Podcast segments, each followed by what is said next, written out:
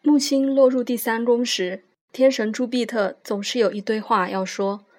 最佳的情形就是可以将能量和灵感所引发的文字和想法传递给他人，与他人沟通。接收的那一方则会因为木星在第三宫的人所分享的事物而感到一种被点燃的黯然生气。最糟糕的情形则是他们不停地胡说八道，只在意自己说了多少话，而非话中的意涵。虽然他们偶尔也会停顿一下，说出一点罕有的真知灼见。木星落入第三宫的人会去拓展见闻。他们可能对某个主题产生丰富的想法，或是把心智的触角延伸至四面八方。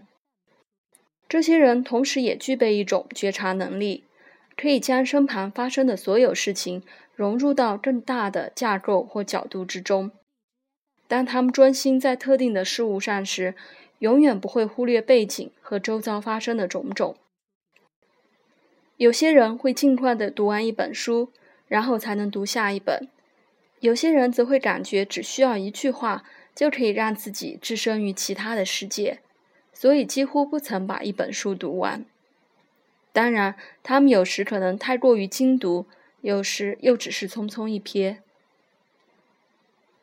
木星最在意的事情之一就是发现更多的成就感。木星在第三宫的人可能把知识当成神一样的崇拜。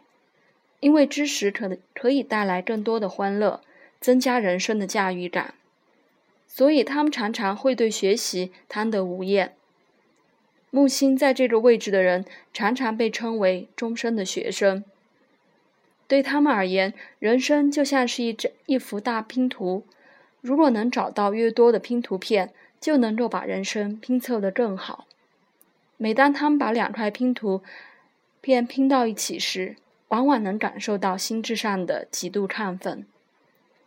有些人会认为必须环游世界十六次才能获得最后的解放，但也有人迟早会发现，光是从自家大门到最近一家旅行社之间所发生的事情就已经够多了。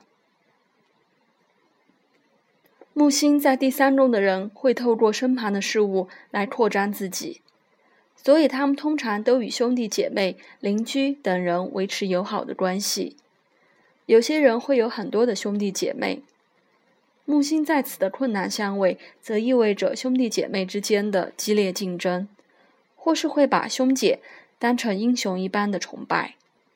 但如果他们对兄姐期望过高，最后又会感到失望。